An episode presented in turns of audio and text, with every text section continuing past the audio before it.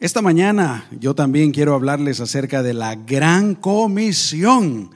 Hace algunos años eh, estaba con los adolescentes y yo les pregunté, ¿ustedes saben cuál es la gran comisión? Y obviamente algunos sabían, ¿verdad? Pero otros no sabían absolutamente de qué está, nada de lo que estábamos hablando o lo que estaba preguntando.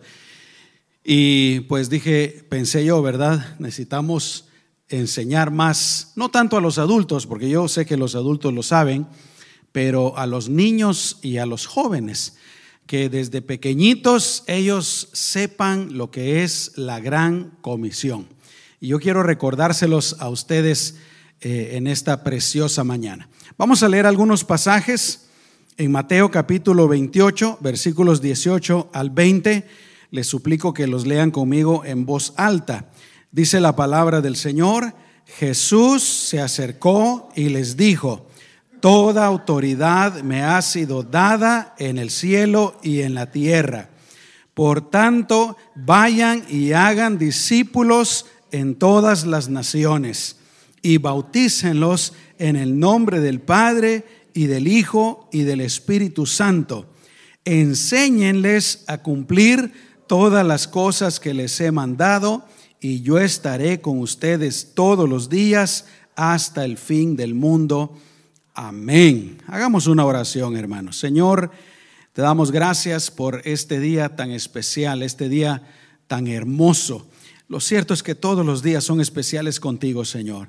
Gracias por tus bendiciones, gracias por tu amor, por tu bondad. Eh, nos gozamos en tu presencia, Señor. Y gracias por lo que vamos a estar meditando en esta mañana y también por lo que vamos a estar haciendo. En el nombre poderoso de Jesús. Amén y amén. Yo siempre he considerado el día de nuestra convención misionera como eh, uno de los días más importantes para nuestra iglesia. ¿Por qué? Porque ese día, hermanos, este día, nosotros estamos alineándonos con la voluntad del Señor estamos cumpliendo el propósito de Dios para la iglesia. ¿Cuántos pueden decir amén? Quiero recordarles que obviamente la iglesia es un lugar donde los creyentes vamos para ser edificados, para ser fortalecidos, para ser consolados, para ser animados, para ser entrenados, para eh, que se ore por nosotros, para nosotros orar por, por los demás para tantas cosas, pero uno de los propósitos principales de la iglesia es tomar el papel de Jesucristo. Jesucristo dijo, y lo hablamos bastante el domingo pasado, yo he venido para buscar y para salvar lo que se había perdido. Entonces ahora el Señor nos ha dejado a nosotros esa misión de ir a buscar y salvar lo que se había perdido. Amén, hermanos. Gloria a Dios. Eh, si nosotros hacemos todo lo demás que dije al principio, pero no hacemos esto, estamos eh, perdiéndonos una tremenda bendición. Estamos faltando a nuestro propósito, a nuestra razón de ser. Eh, así es que por eso es que tenemos este día. Pero no solamente eso, hermanos. Este día también nos sirve para quitar la mirada de nosotros y ponerla en los demás. Cuando, yo no sé si usted ha aprendido esto, si no lo ha aprendido, pues yo le animo para que trate de hacerlo. Pero cuando uno pone su mirada en uno mismo todo el tiempo, cuando uno solo está pensando en uno mismo, déjeme decirle, mis amados hermanos, que de eso no salen cosas buenas. Si uno está solo pensando en uno mismo, solo viéndose a uno mismo, probablemente se convierte uno en una persona vanidosa, en una persona orgullosa, en una persona que se cree lo mejor del mundo. O si no, uno está viendo solo sus necesidades, uno está viendo solo sus faltas y, uno se siente víctima, pero estar viéndose a uno mismo, hermanos, la verdad nunca nos lleva a nada bueno. Eso no quiere decir que no nos miremos a nosotros mismos, porque de vez en cuando tenemos que examinarnos a la luz de la palabra de Dios. Pero ustedes han conocido a alguien que siempre está, ay, estoy sufriendo mis problemas, mis dificultades, mis achaques, mi esto, mi el otro, mi el otro. Y solo en esa persona, en el mismo, en ella misma piensan. Es terrible, hermanos. Este día el Señor nos invita a cambiar nuestra mirada. Por ejemplo, la palabra de Dios dice que pongamos nuestra mirada en las cosas de arriba. Amén. Y no en las de la tierra. Nos invita a que pongamos nuestra mirada en Jesús, pero también este día en nuestro prójimo. Nuestro prójimo que está sin salvación, que está perdido. Y de eso es lo que vamos a estar hablando en esta mañana. ¿Qué es la gran comisión, mis amados hermanos? En primer lugar, fue el último mandamiento del Señor para la iglesia. El mandamiento de compartir el Evangelio con todas las personas del mundo entero. Y esta gran comisión está registrado en los cuatro, cuatro evangelios y en el libro de Hechos. Hay cosas que se registran en uno, dos, tres evangelios, etcétera, pero la gran comisión está en los cuatro evangelios y en el libro de Hechos. Ya leímos lo que dice el libro de Mateo, así es que vamos a leer los otros evangelios. Marcos capítulo 16, versículos 15 y 16. Léanlo conmigo bien fuerte. Dice la palabra del Señor. Y les dijo, a toda criatura. El que...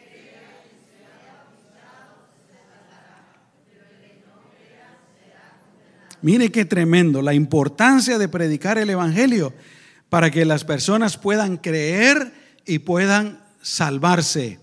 El que no crea, dice, será condenado.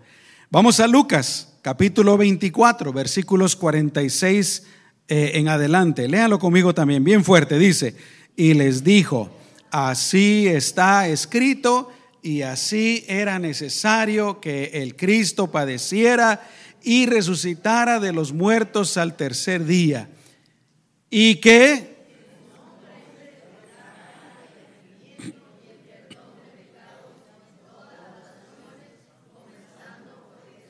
Fíjese, en todas las naciones, en todas las naciones. Aquí, por ejemplo, la banderita que le tocó a mi esposa de Comoras, yo ni siquiera que había, sabía que había una nación que se llamaba Comoras, hermano. Nunca había escuchado. O si no, no me recordaba. Pero el mandato del Señor es ir a todas las naciones, y no solo a naciones, pero a todos los grupos étnicos. Por ejemplo, en México, hermanos, ¿cuántos lenguajes diferentes hay en México? Tengo entendido que son más de 200, ¿no? Algunos están en algunos lugares bien apartados donde casi nadie llega. Pues ahí hay que ir. O, en el Polo Norte, donde sea, en todo el mundo hay que ir. Vamos a leer la gran comisión en el Evangelio de Juan capítulo 20, versículos 21 al 23. Leámoslo todos bien fuerte. Dice, entonces Jesús les dijo una vez más, la paz.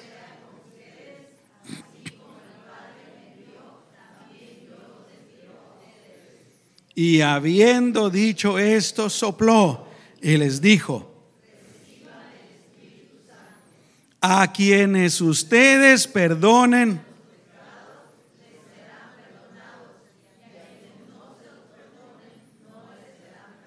Miren qué tremendo. Ahora, ¿a qué se refiere ahí? No es que nosotros tengamos la autoridad y el poder para perdonar pecados, porque eso solo Dios lo puede hacer. Pero cuando le hablamos a otra persona de Cristo, le compartimos el Evangelio y esa persona cree en Cristo, sus pecados le son perdonados. A eso se refiere, ¿no? Vamos al libro de los Hechos ahora, hermanos. Este pasaje que todos conocemos, Hechos 1.8, dice, pero cuando venga sobre ustedes el Espíritu Santo, recibirán poder y serán...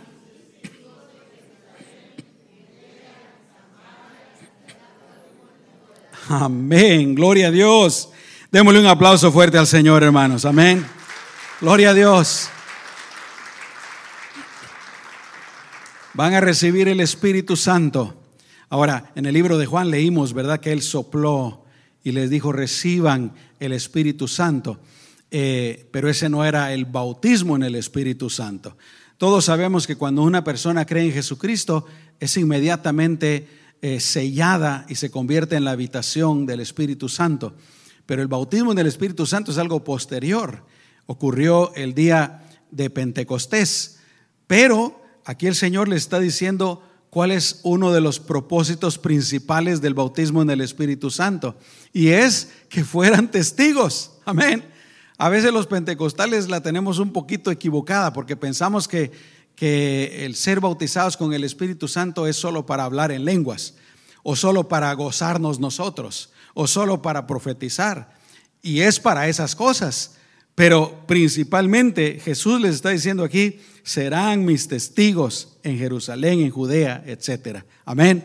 Así es que ahí está pues la gran comisión, la gran comisión la tarea, la misión, el propósito que el Señor nos da a todos los cristianos de ir por todo el mundo y predicar el Evangelio.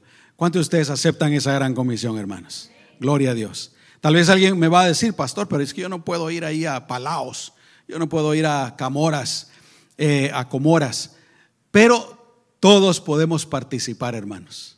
Tal vez no podamos ir, pero todos podemos participar, todos podemos hacer algo. Amén. Muy bien. ¿Por qué? Número dos. ¿Por qué todos los creyentes debemos cumplir la gran comisión? Yo les voy a compartir cinco razones. Número uno, porque el mandamiento fue para todos los cristianos y no solo para los líderes de la iglesia. Jesús está ahí en el monte donde va a ascender a la presencia de su Padre y ahí están los once discípulos, pero ahí hay un montón de cristianos en el aposento alto, cuando vino el Espíritu Santo, habían 120. El mandato no era solo para los apóstoles, era para todos los cristianos de todas las generaciones, de todas las épocas. Y eso nos incluye a nosotros. Dicen amén, hermanos. Aleluya. Yo cuando me convertí al Señor, yo no sabía que esto era para mí. No sabía. Pero gracias a Dios en la iglesia me lo enseñaron, me lo dijeron. Y yo lo tomé personalmente. Ah, es para mí. Algo tengo que hacer entonces. Amén. Y en aquel entonces, pues lo que yo hice fue empezar a hablarle a mi familia, a los amigos, y había un grupo de evangelismo que salíamos eh, a las calles, a, los hospitales, a los centros de rehabilitación. ¿Cuántos de ustedes han hecho esto, hermanos? Amén. Aquí no se hace, pero sería bueno que lo hiciéramos. Amén. Pero bueno, el mandamiento es para todos. La segunda razón por la que todos tenemos que cumplir con la gran comisión es por gratitud a Dios, hermanos. Por gratitud a Dios. Porque el Señor nos buscó a nosotros. Amén. Y el Señor nos salvó. El Señor tuvo misericordia de nosotros. Y Él usó otras personas seguramente. Él usó otros medios. Ahora es nuestro turno. Señor, yo estoy bien agradecido contigo. Yo también quiero compartir lo que tú me has dado. Se recuerdan que Jesús dijo que es mejor dar que recibir. Amén. Por gratitud. ¿Cuántos están agradecidos con el Señor, hermanos? A veces estamos más agradecidos con el Señor por el trabajo, por eh, la salud, por el carro, por la casa, que por la salvación. No, hermanos. El regalo más grande que nosotros tenemos es la salvación. Y es por lo que más debemos de estar agradecidos y tenemos que compartirlo. La razón número tres, hermanos, es por amor al prójimo, que es el segundo mandamiento más importante. Le preguntaron al Señor cuál es el más importante. Bueno, amarás a Dios. Y él agregó, y el segundo le sigue a ese, y es amarás a tu prójimo. ¿Y quién es nuestro prójimo? Todas las personas, hermano. Cualquier persona es nuestro prójimo. Amén. Entonces, lo mejor que nosotros podemos hacer con otra persona es compartirles el Evangelio. Dicen amén. Podemos ayudarlos materialmente, podemos eh, ayudarlos con, ánimo, amistad, etcétera. Pero lo mejor que podemos hacer es compartirles el Evangelio. Así, cuando ellos se mueran, se van a ir a la presencia del Señor por toda la eternidad. En los viajes misioneros, por ejemplo, eh, se lleva eh, ropa, se lleva alimento, se lleva un lonche para ese día, juguetes, pero principalmente la palabra de Dios y literatura, ¿verdad? Para regalarle a los que están ahí presentes. Y en cada viaje, 10, 12, 15 personas entregan su vida al Señor. Eh, lo mismo es con nosotros. Si tú, bueno, en primer lugar, hermanos, si, si, si somos personas que no sentimos nada por el prójimo, hay que cambiar eso. Hay que pensar, empezar a pensar y a sentir por el prójimo. Amén. Porque sí puede pasar. Eh, lo digo por experiencia. Casi nada de lo que yo les digo, hermanos, no es que yo no lo haya vivido. Fue algo que yo tuve que aprender cuando empecé a ir a la iglesia. Cuando se me hablaba acerca de esto. Ah, que entonces uno tiene que preocuparse por, por la persona de la tienda, la persona del, taller, eh, mis vecinos. Tiene uno que pensar en la salvación de ellos y, y amarles, ¿verdad? Amén. Bueno, fíjense las, estas estadísticas. Cada segundo mueren dos personas. Cada segundo. Uno, dos, tres, ahí van seis personas ya. Estoy hablando de alrededor del mundo. Esto quiere decir que cada minuto, ¿cuántas personas serían, hermanos? 120 personas por minuto mueren. Cada hora vienen siendo 7.200 personas. Cada día son 86.400 personas. En esta hora y media que vamos a estar en este servicio, morirán 10.800 personas. ¿Cuántos de ellos no tienen a Cristo? Yo diría que la gran mayoría de ellos no tienen a Jesús. Es algo urgente, ¿no? Hay que compartir el Evangelio. Bueno, hay otra eh, estadística que quiero compartirles. Esta no está en la pantalla, pero según esta estadística, más de 3 mil millones de personas en más de 7 mil grupos eh, que están en el mundo todavía no han recibido el Evangelio. Para nosotros es algo bien raro, ¿no? Porque todos nosotros hemos sido expuestos al Evangelio durante toda la vida, ¿no es cierto?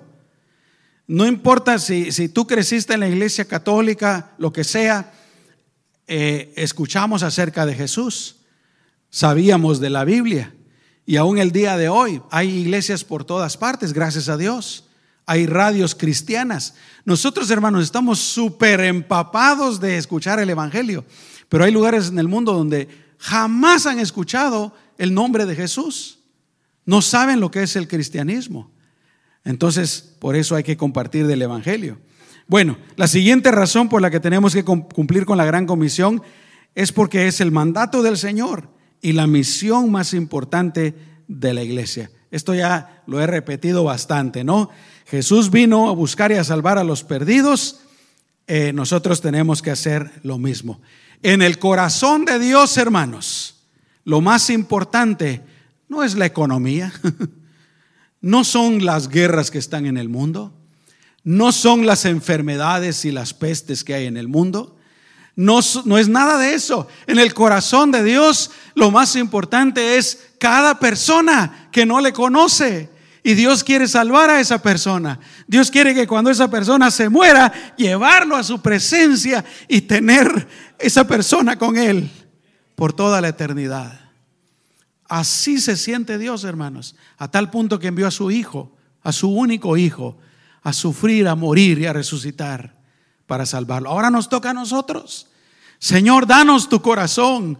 Señor, ayúdanos a sentir ese amor también, esa pasión. Amén.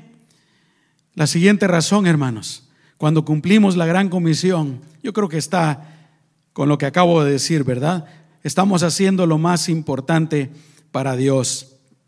Y la última razón, mis amados hermanos, es porque el tiempo se está terminando. El regreso del Señor es inminente. Dicen amén, hermanos. Aleluya. Dentro de poco, no sé exactamente cuándo, yo quiero empezar a hablar los domingos acerca de los últimos tiempos, lo que la Biblia dice de los últimos tiempos. Pero la cosa está que el tiempo se está terminando, hermanos. ¿Sabe cuál es una de las señales más fuertes que yo estoy viendo en este momento? La Biblia dice que durante el tiempo de la gran tribulación, el anticristo va a formar un solo gobierno. Eh, y el día de hoy, si usted es una persona que mira las noticias y está al tanto de los acontecimientos del mundo, es fácil notar y ver cómo el mundo está yendo en esa dirección. Cuando yo me hice cristiano, hermanos, el mundo no hablaba de globalismo, el mundo no hablaba de un nuevo orden mundial. Lo sabíamos en la iglesia. Eh, o mejor dicho, se hablaba pero a escondidas. Amén. Pero el día de hoy, hermanos, todos los políticos todos los eh, líderes de, de grandes organizaciones, aún comerciales, hablan de esto abiertamente, globalización, nuevo orden mundial, etcétera, las Naciones Unidas, todo está apuntando en esa dirección, hermanos. El tiempo se acerca. Jesús va a venir pronto. Un día se va a escuchar su trompeta en el cielo y los que hemos creído en Jesucristo, si estamos vivos, vamos a ser arrebatados al cielo. Pero el tiempo se está terminando. Después de que Jesús venga, solamente van a quedar siete años eh, en donde va a haber oportunidad para que las personas crean en Jesucristo. Así es que, eh, así es. Punto número tres. ¿Cómo podemos participar de la gran comisión? Les comparto tres maneras. Ustedes ya lo saben. Número uno, compartiendo personalmente el Evangelio, hermanos. Hablándole a nuestra familia, hablándole a nuestros amigos, hablándole a nuestros vecinos, a nuestros compañeros de trabajo. ¿Cuándo fue la última vez que tú le hablaste a alguien acerca de Jesús, hermano? Hay que hacerlo, amén. Eh, pero les recuerdo otra vez, con amor, amén. No como a veces eh, lo hacen algunas personas, ¿verdad? Si no te arrepientes, te vas a ir al infierno. No, hermanos, eso no hay que hacerlo así, ¿verdad? Se los echa uno de enemigos y después andan hablando de los cristianos. Ay, los cristianos, ¿verdad? No, con amor. Si necesitan ayuda, ayudarlos, orar por ellos. Miren, hermanos, algo que yo he aprendido es que toda la gente anda en necesidad. No importa qué cara tengan, todos andan en necesidad. Todos andan en necesidad. Cuando tú vas al banco, esa persona tiene necesidad.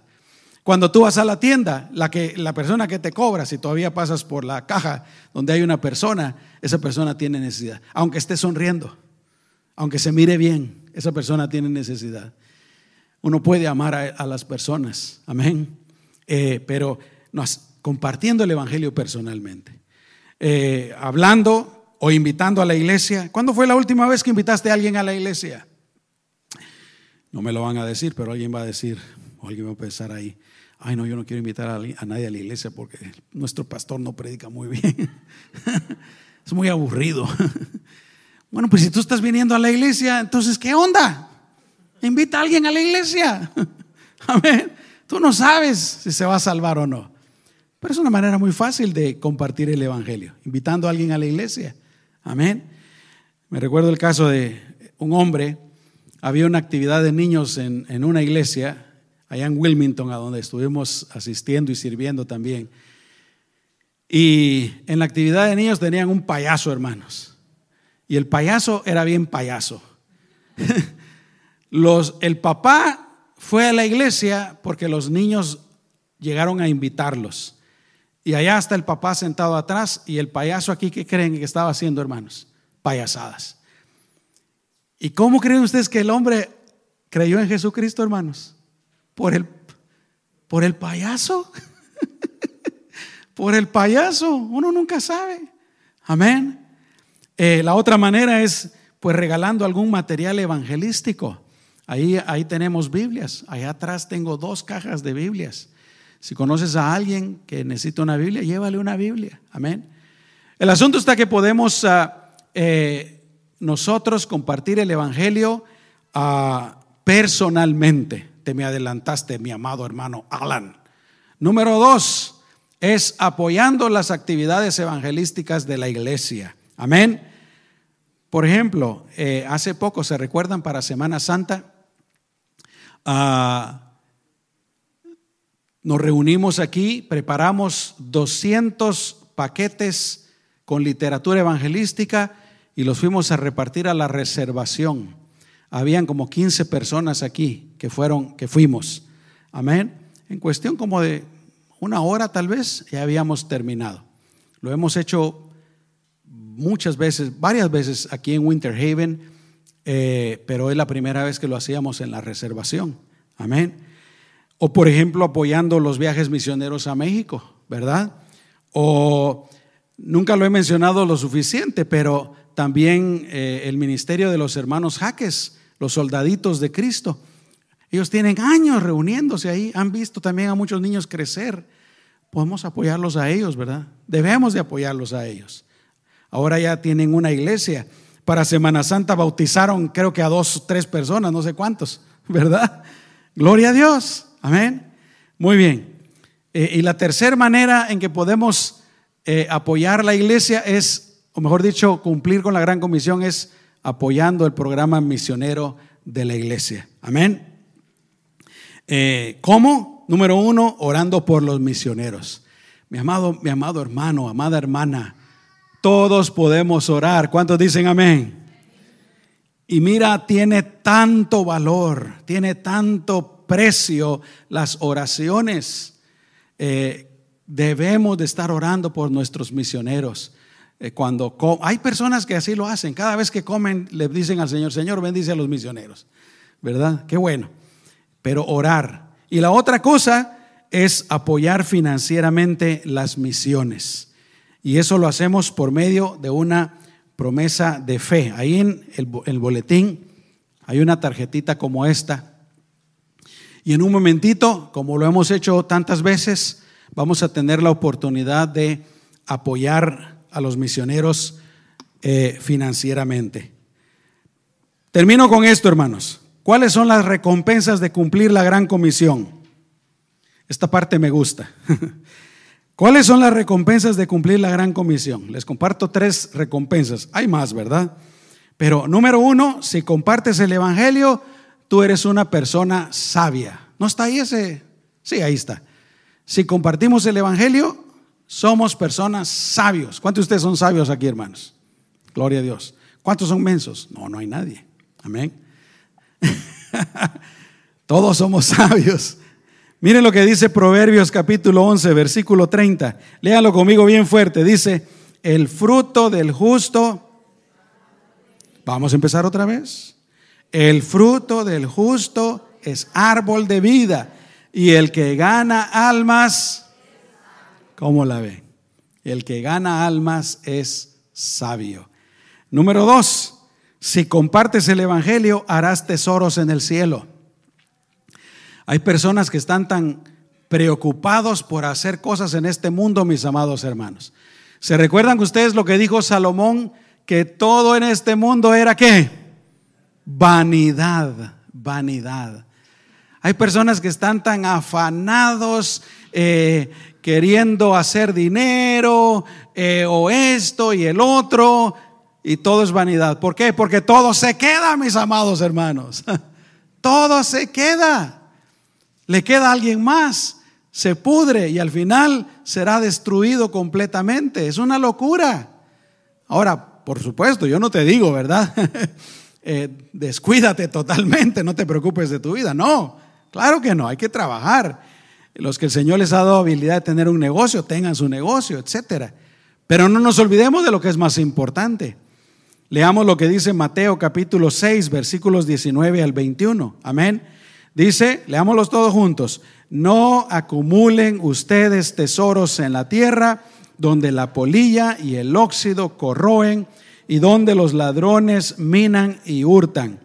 Por el contrario, acumulen tesoros en el cielo donde ni la polilla ni el óxido corroen, y donde los ladrones no minan ni hurtan.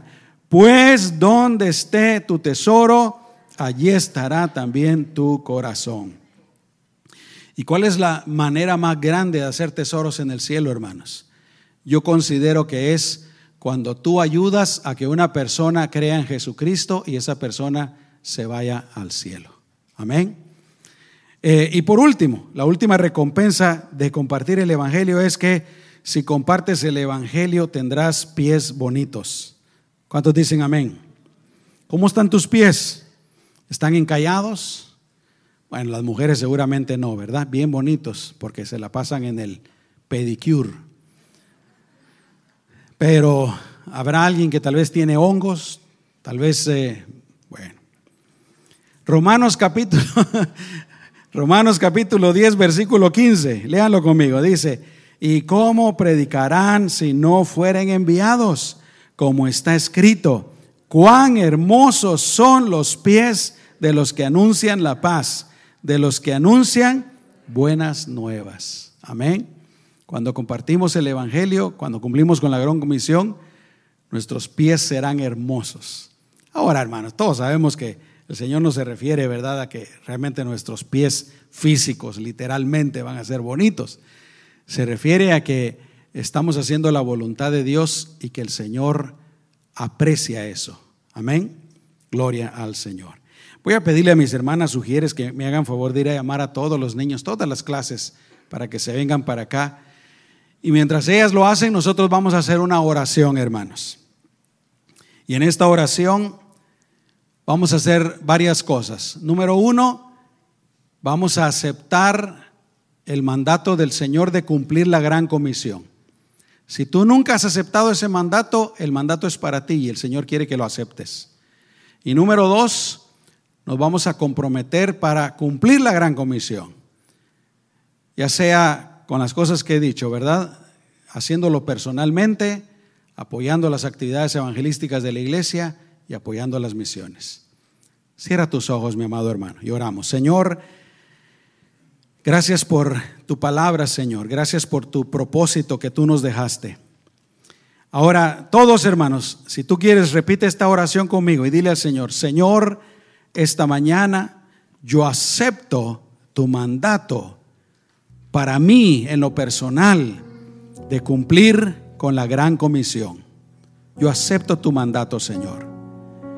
Y me comprometo, dile al Señor, y me comprometo a hacer lo que pueda para cumplir la gran comisión.